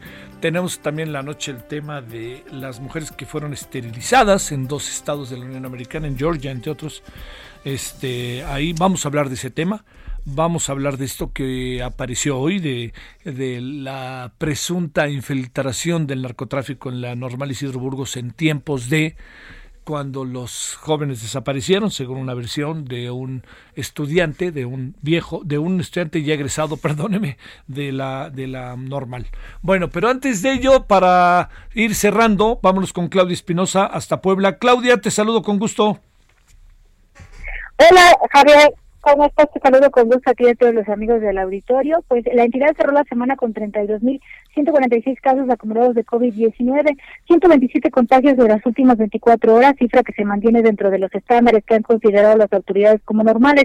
El secretario de Salud, José Antonio Martínez García, manifestó que hasta el momento han aplicado 556 pruebas en el laboratorio estatal, donde 838 personas pues se mantienen en este momento en Puebla con el virus activo. Internadas, pues hay 451 personas de estas, 92 están como graves y finalmente, bueno, en materia de defunciones se registró el número más bajo de lo que va de la pandemia aquí en la ciudad, solamente dos de las últimas 24 horas para llegar a 4.066 reportes, con lo cual pues abre la posibilidad de que el número de contagios se esté estabilizando aquí en el estado de Puebla y se permita una reactivación económica mucho más de lo que ya se tiene en este momento. Es la información desde Puebla. Oye, esa es una gran noticia, ¿no? Es una gran noticia, la verdad. Oye, también traemos el tema del dengue, ¿verdad?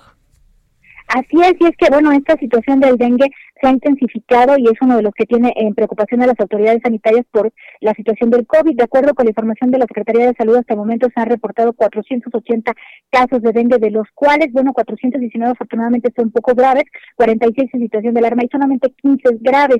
Hay que señalar que en una zona de la entidad, la jurisdicción sanitaria 10, esto es de la Sierra Negra, se han detectado la mayor cantidad de los casos, 302, por lo que es justo ahí donde se han intensificado los programas de descacharización y fumigación para evitar que, bueno, pues incremente con la situación del COVID-19 y ahora al cierre del año con los casos que pudieran presentarse de influenza.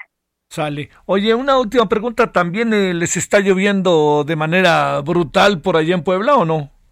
Así es, continúan las precipitaciones fluviales y la zona de alerta se ubica en la Mixteca, ya que el río del mismo nombre, el río Mixteco, llena hasta el 95% de su caudal. Esto ha generado que en el transcurso del fin de semana, pues comunidades cercanas al municipio de Tecomatlán pudieran ser evacuadas. El secretario de Gobernación, David Méndez Marca, señaló que también la vigilancia se ubica en Yanagua, Chichiquila y Zapotitlán de Menes, además de que hoy por la tarde se ha reportado que la zona de Zacatlán y Tetela de Ocampo, una de las carreteras, pues sufrió un desgastamiento severo, por lo cual pues ya se está trabajando para poder abrir esta comunidad y bueno, permitir que los dos municipios se mantengan comunitados allá en la Sierra Norte del Estado. Sale, bueno, bueno, pero oye, buenas y malas como pasa en esta vida, ¿no?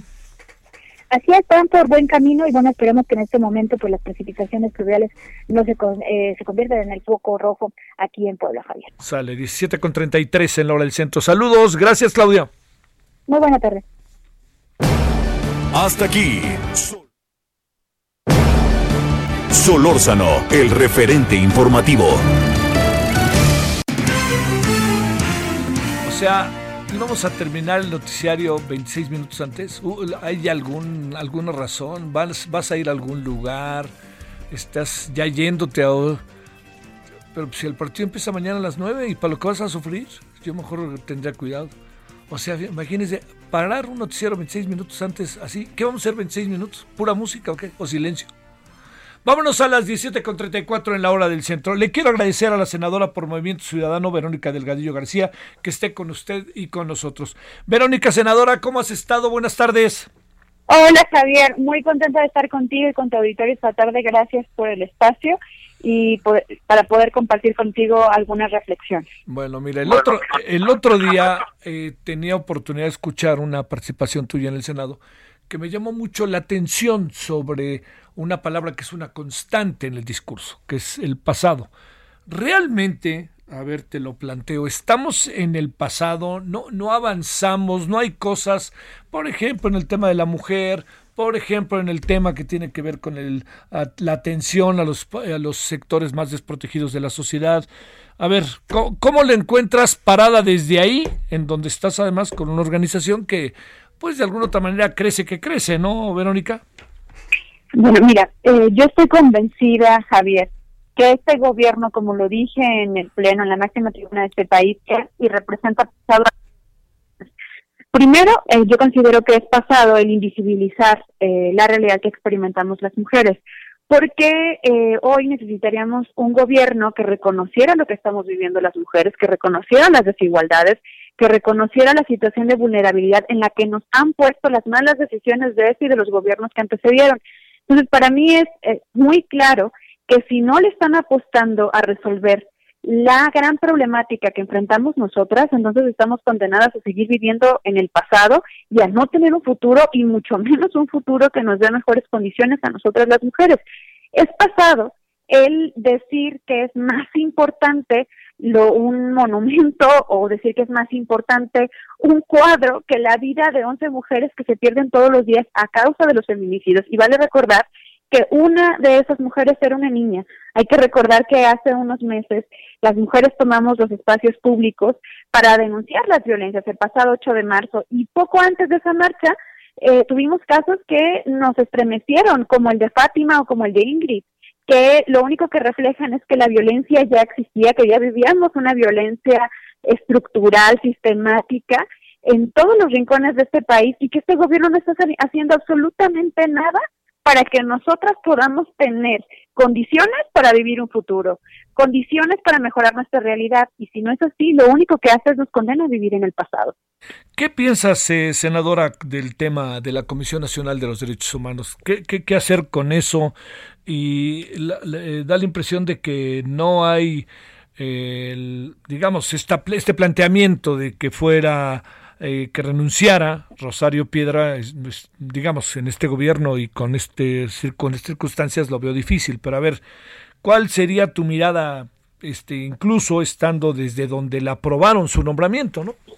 Mira, a ver, si no estás dando resultados, si no estás atendiendo a las víctimas, si no estás eh, dando respuesta a sus demandas, a sus denuncias, entonces señal de que tienes que cambiar la estrategia, señal de que no estás haciendo bien las cosas.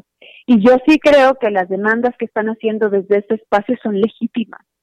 Y es necesario que el gobierno se replantee la política en general de cómo trata a las mujeres, de cómo eh, también ha desmantelado a las instituciones encargadas de velar por nuestro bienestar y cómo ahora una institución que debería de garantizar, como su propio nombre lo dice, los derechos humanos de todas las personas, hoy no está cumpliendo con la función que tendría que tener en nuestra sociedad.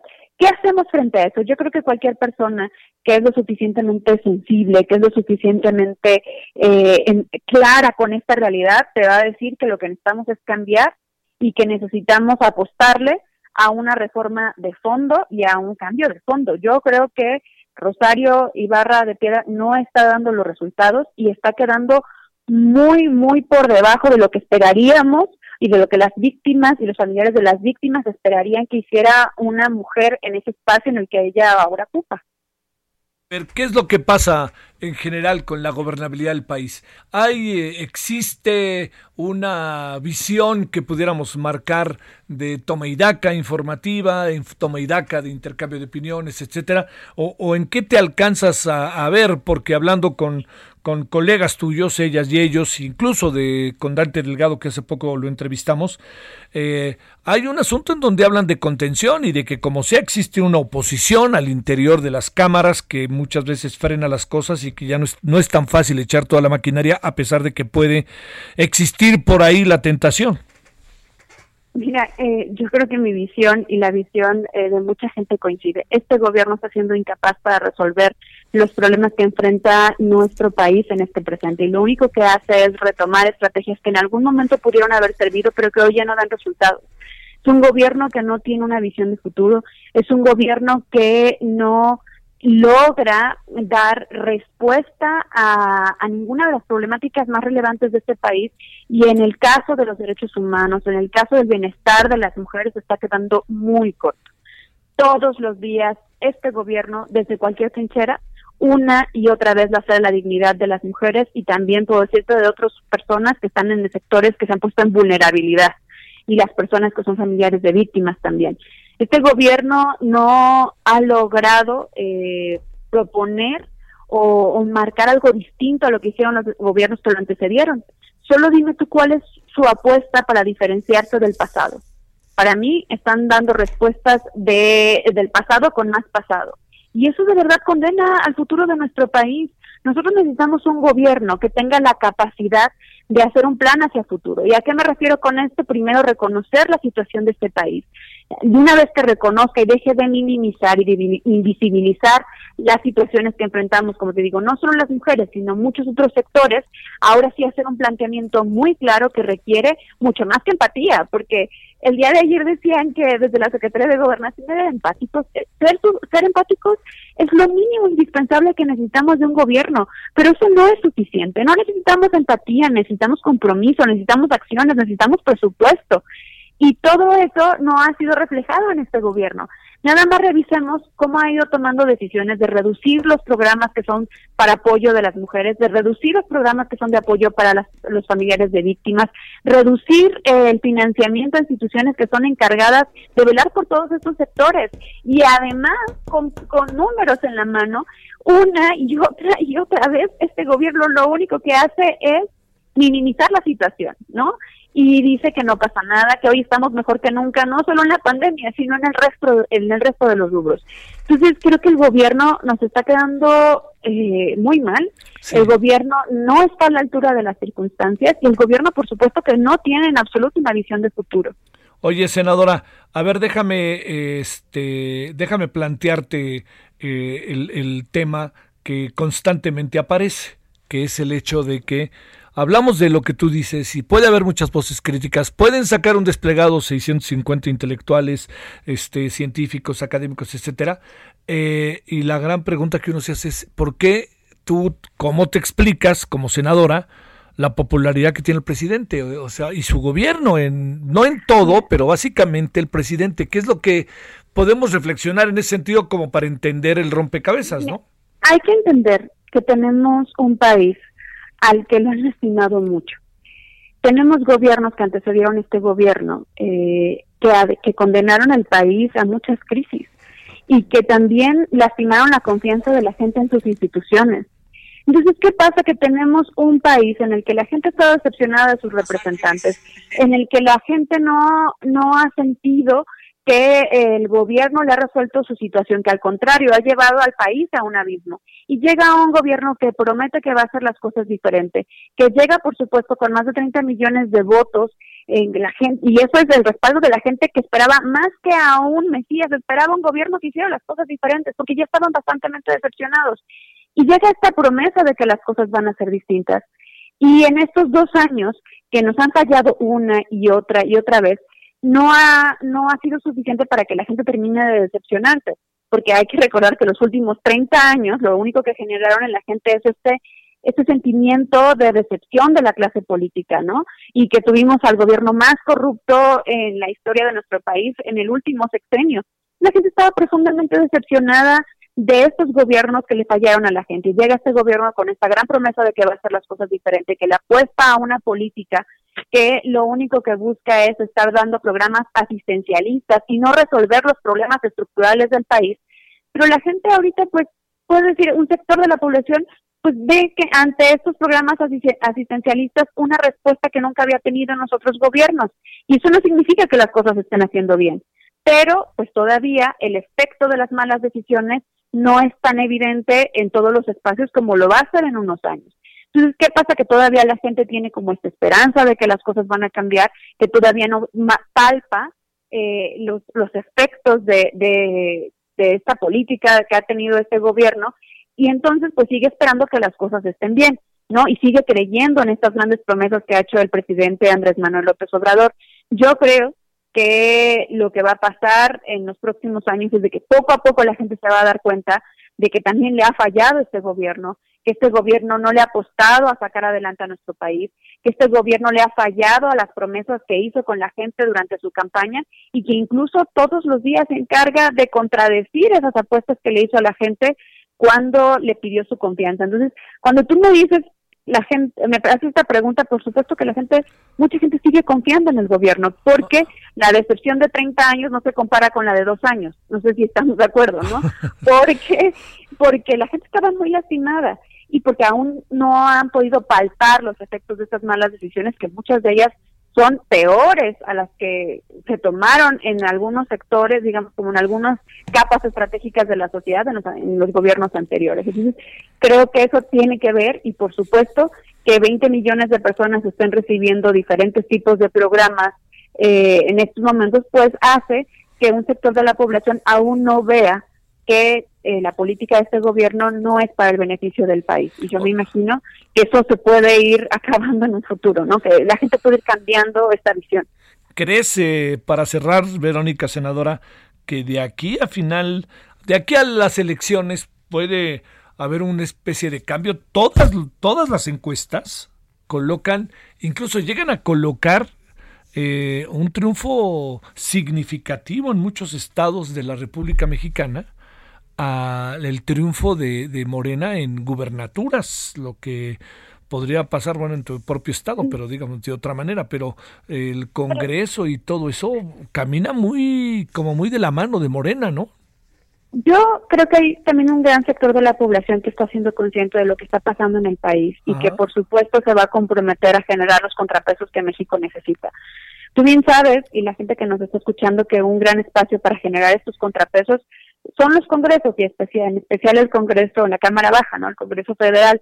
La Cámara de Diputados también se va a elegir el próximo año y sería un gran espacio para que esta mayoría dominante que hoy tiene Morena pudiera cambiar de equilibrio y eso nos ayudaría a generar los contrapesos que México necesita. Pero también yo creo que la política se hace desde lo local, Javier, que Morena por sí mismo no es un partido eh, que pese por sí mismo. Por supuesto que pesa la figura presidencial, por eso hubo un gran interés en hacer de las próximas elecciones un plebiscito del presidente. Por eso hubo ese interés de, empujar la consulta de si el presidente se quedaba o no en medio del proceso electoral. Pero Morena no es un partido que por sí mismo esté lleno de, digamos, de como todo este, este apoyo social. Y yo también creo que los liderazgos locales van a pesar mucho en el proceso electoral del 2021 que eh, la política también se hace desde lo local. Entonces, frente a grandes liderazgos locales, Morena no va a poder arrasar frente a proyectos que sí le están dando una esperanza de futuro al país.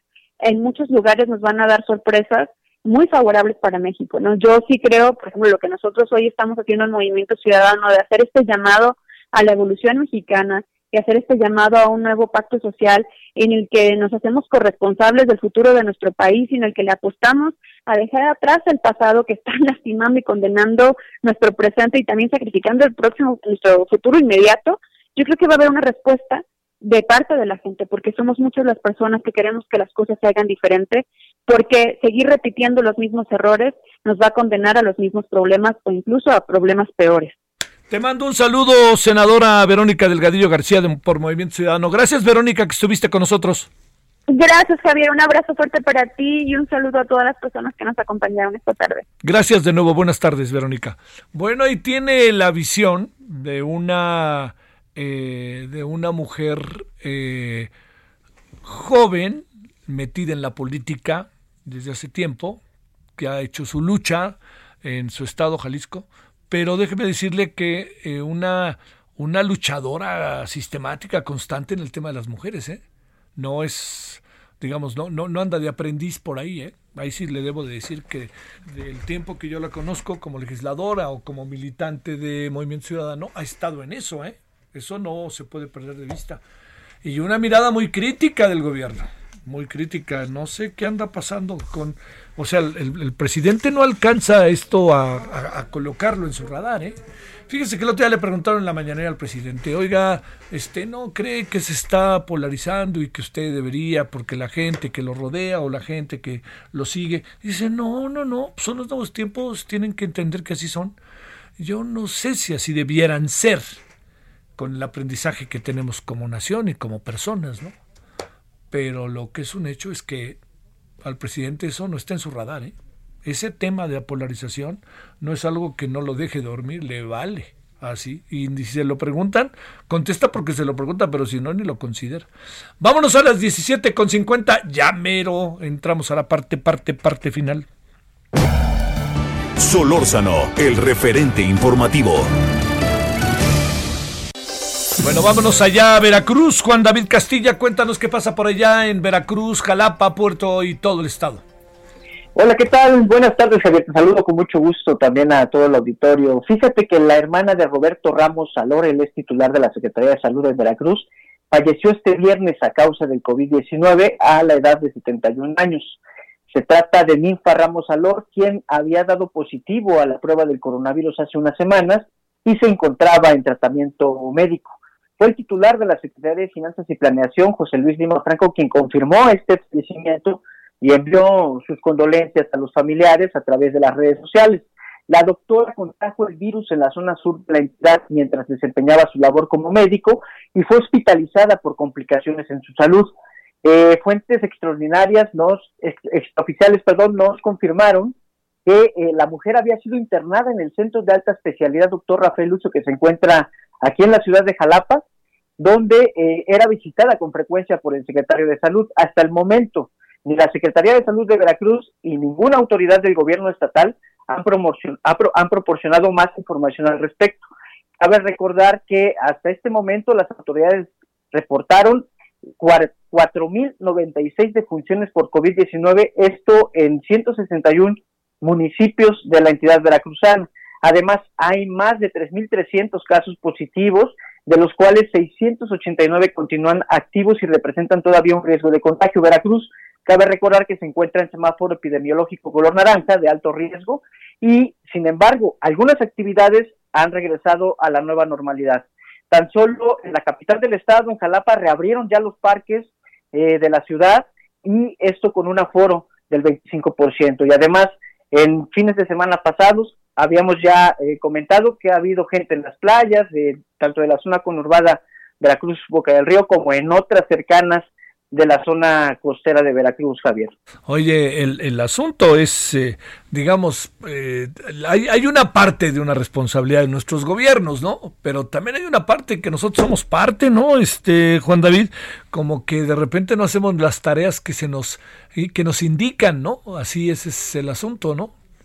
Sí, Javier, de hecho, pues eso hemos estado comentando, que ha habido mucha necedad por parte de la población que se niega a acatar las medidas sanitarias. Habíamos también comentado que en algunos parques estaban las cintas de prohibido el paso. Y ahí íbamos. fueron, arrancadas, o sea, ahora pues ya se va a permitir el acceso, pero pues no, no va a haber en su totalidad, ¿no? Solo el 25% de las personas que ingresaban anteriormente son las que van a poder estar haciendo ahí algunas actividades. Sin embargo, pues sigue habiendo contagios y el semáforo sigue en, naranja y hay un, un, alto riesgo de contagio. Sin embargo, la gente, como lo comentábamos, en muchas ocasiones no ha acatado las medidas sanitarias y eso ha hecho que hayamos retrocedido en el semáforo epidemiológico, Javier.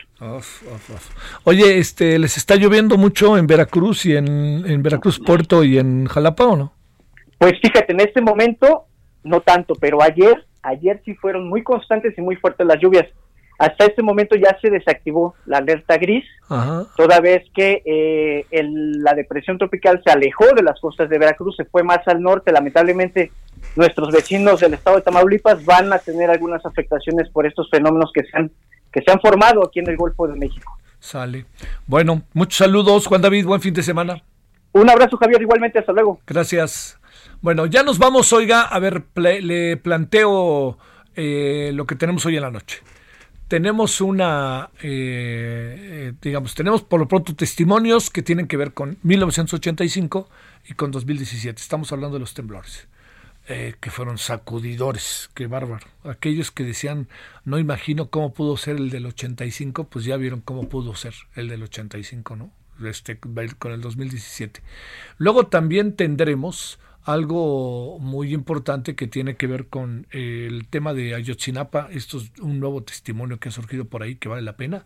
Y tendremos eh, pues la información del día, ¿no? Ahí para que usted tenga todo el asunto. Pásela bien por lo pronto. Nos vemos al ratito. Le agradecemos mucho que haya estado con nosotros y siga aquí. Adiós.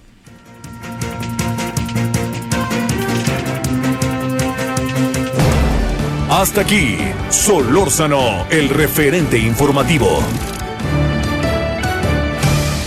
Heraldo Radio.